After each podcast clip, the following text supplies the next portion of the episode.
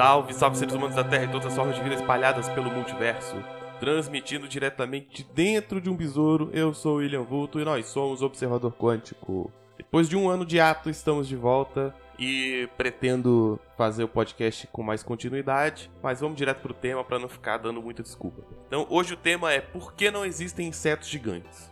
O episódio de biologia vai ser bem da hora. Qual que é a motivação desse episódio? Eu lembrava de ter lido sobre isso em algum lugar, mas eu não tinha certeza e aí eu acabei tendo que pesquisar para relembrar por que, que não existem insetos gigantes. Existem várias teorias do tipo, e aí eu acabei indo pesquisar e decidi que seria um tema do podcast preferi escrever esse tema, beleza? Então vamos lá, vamos pro tema. Antes de começar a falar de por que não existem insetos gigantes, a gente tem que definir o que, é que são insetos, tá? Existe uma definição formal e eu fui pesquisar para saber qual era para poder falar a respeito, beleza? Então vamos lá, o que, é que são insetos? Fui procurar e eu achei que a definição talvez não fosse algo muito claro, fosse algo mais ambíguo, mas eu me enganei. Tem uma definição formal bem bacana e dá para sacar legal o que é inseto, tá?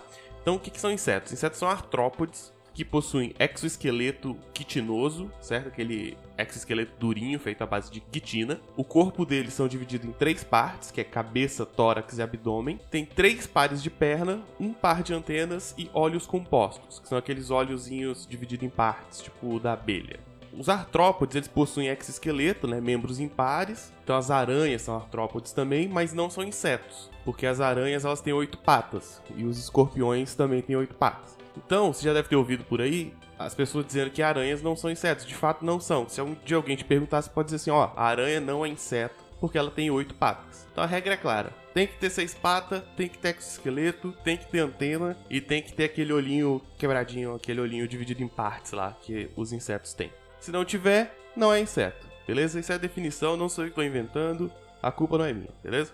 Então você pode pensar assim, Pô, mas tem muita regra para ser inseto, né? Uh, se essa é a definição formal, tem que ter três partes, tem que ter seis patas, tem que ter antena, tem que ter olho composto, tem que ter exoesqueleto quitinoso. Então nem deve ter tanto inseto assim. Um monte de coisa que a gente acha que é inseto, talvez não seja. E aí é que você se engana, meu querido. Porque insetos são as formas de vida mais comuns do mundo, tá? Existem um milhão de espécies descritas e o pessoal estima que tem entre 6 a 10 milhões de espécies no mundo. 6 milhões de tipos de insetos diferentes, tá? Claro, isso espécies, né? Vai ter um monte de coisa que vai se juntar em formiga, mas são espécies diferentes. Uh, porque dentro desses, dessas espécies tem os grupos e tal, tem várias, vários conjuntos diferentes. Então, assim, tem inseto pra caramba, tem um monte de tipo de inseto, mesmo sendo muita regra para poder ser inseto, beleza? Então, aranha não é inseto, escorpião não é inseto, mas existe inseto pra cacete aí no mundo. Então vamos pro tema de fato, que é por que, que não existem insetos gigantes, tá? Pesquisei bastante, e eu não encontrei uma explicação definitiva, que pelo que eu entendi, existem três correntes teóricas diferentes para explicar por que, que não existem insetos gigantes, porque os insetos têm um limite de crescimento, tá? Tem uma delas que é a mais bem aceita, mas eu vou deixá-la por último para ir criando uh, o, o que, que eu vou precisar para explicar no fim das contas esse processo, tá? Então vamos lá. Uma das primeiras teorias é sobre o exoesqueleto, né? A ideia de que o ter exoesqueleto é um limitador de tamanho. Então, ou seja, animais com exoesqueleto não cresceriam tanto faz sentido, de certa forma. Por quê? Não existem grandes animais com exoesqueleto. Quer dizer, tem uns caranguejos bem grandões na Austrália, tem uns artrópodes que são bem grandes, mas você não vai ter um animal com exoesqueleto do tamanho de um elefante, do tamanho de uma girafa, do tamanho desses grandes mamíferos que a gente tem por aí. E, mas por que, que seria um impedimento, né? Primeiro porque custa muita energia produzir um exoesqueleto. O exoesqueleto ele é duro, ele é feito de um material resistente, então para o corpo do animal produzir esse tipo de coisa, é, esse tipo de órgão, esse tipo de material, você gasta muita energia porque é um material muito resistente, muito energético. E outra coisa que é o seguinte, os, os artrópodes, eles também têm mudas, né? Você deve lembrar que eu falei lá do episódio da borboleta que a lagarta ela fica mudando de forma, mas não é só a lagarta que faz isso. Todos os animais que têm exoesqueleto fazem isso. Alguns outros rép alguns répteis também fazem isso, essa coisa de trocar de pele. Tá? A gente troca de pele, mas a gente troca com o tempo. A, a, cobra, ela troca de uma vez, por exemplo. E os insetos também. Então você vai ver um inseto todo quebrado, todo velho, com a cara passa velha, de repente, do nada, sai um inseto, entre aspas, novo, que é o mesmo, com uma casca novinha lá, ali de dentro. E aí, novamente, muita energia, porque você pega toda a sua casca velha e joga fora de uma vez. Então tem todo um processo. Outra característica é o seguinte: quando tem a muda, quando tem a troca da carapaça, o inseto ele fica muito vulnerável. Primeiro que ele tem que ficar parado ali enquanto ele sai da casca velha enquanto ele sai da casca velha, ele tem que ficar parado e tal, ele é um alvo fácil. E a casca nova, ela não sai totalmente dura, ela sai menos dura e depois com o tempo ela vai endurecendo. Até porque o, o, o animal ele tem que fazer alguns movimentos para conseguir sair da casca velha, tá? Eu vou colocar no post o vídeo de um caranguejo saindo de dentro da casca velha. É bizarro, mas é muito da hora. Então, enquanto ele tá saindo, ele fica muito vulnerável. E quanto maior o animal, mais interessante ele é para ser predado, né? Então, por exemplo, a formiga, ela troca de carapaça, ela troca de casco, ela troca de esqueleto com o tempo. Você provavelmente nunca viu, porque isso acontece tão rápido e ela é tão pequenininha que a gente não percebe. Por exemplo, um animal maior, se ele tivesse que parar para trocar de casca, um predador poderia vir ali esperar, ele ia sair da casca, todo molinho ainda, e aí o predador pegava ele com tranquilidade. Então isso seria uma limitação de tamanho. Mas isso não explica a limitação de tamanho de insetos, porque existem artrópodes grandões, como o caranguejo, uns bichos maiores que tem em lugares tipo Austrália e Nova Zelândia, que são as terras dos monstros, né? E, outro, e os insetos não chegam nesse tamanho. Então isso pode ser um limitador, mas deve ter outro limitador mais baixo que bloqueia os insetos especificamente. Que não vai valer para os artrópodes, mas vai valer para os insetos. Outra teoria é a teoria do sangue. O sangue seria o limitador do tamanho dos insetos. Porque veja bem, os insetos eles não têm diferença entre veias e artérias, porque o sistema de re respiração deles é separado do sistema de do sistema sanguíneo, tá? Lembra do episódio do coração? Você pode voltar lá e ouvir para trás, que eu explico que o coração ele é responsável por levar oxigênio para os lugares do corpo também. Então você tem uma troca aí. No caso dos insetos não, isso é separado. Oxigênio é uma coisa, sangue é outra coisa. Então o sangue ele fica meio solto ali no corpo do, do inseto, né? E isso seria só funcionaria para criaturas pequenas, para animais maiores isso ficaria estranho, porque você tem uma perda de, de, de coesão, tem seriam umas regras biológicas, mas essa teoria eu encontrei pouco texto dela porque não vai tão para frente. E a terceira, que é a mais aceita até hoje, é que o grande limitador do tamanho dos insetos tem a ver com a respiração, tá? Essa é a hipótese mais consistente e a respiração dos insetos é muito única. Então isso explicaria porque isso é um limitador para os insetos, mas não atrapalha em nada outros animais, por exemplo, beleza? Então vamos lá. Como é que é a respiração nos insetos? Os insetos eles respiram por uns furinhos que eles têm no, na pele, na pele entre aspas, porque não é pele, né? É um exoesqueleto. Esses furinhos são chamados de espiráculos. E eles têm uns músculos internos que eles conseguem abrir e fechar. Então pensa assim, é um bicho com uma casca do lado de fora. Essa casca tem um furinho, mas debaixo da casca tem músculos que conseguem fechar e abrir esse furinho para deixar entrar e sair ar, mas por exemplo não deixar entrar e sair água quando tiver algum problema, beleza? Uh, vai ter uma imagem no post com os furinhos no, no, na lateral de uma lagarta. Dá pra ver, uh, são fendas, e, e, é bem legal. Tá, então esse ar ele entra